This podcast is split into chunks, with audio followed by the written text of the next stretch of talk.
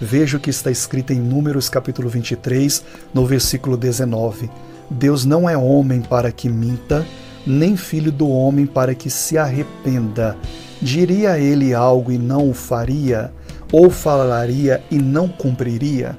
Eu fico imaginando se José ele tivesse jogado a toalha quando tudo aquilo que Deus mostrou para ele em sonho estava no lado oposto do caminho.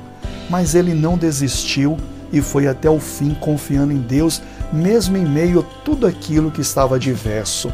Não desista. Deus não se arrependeu de ter te chamado.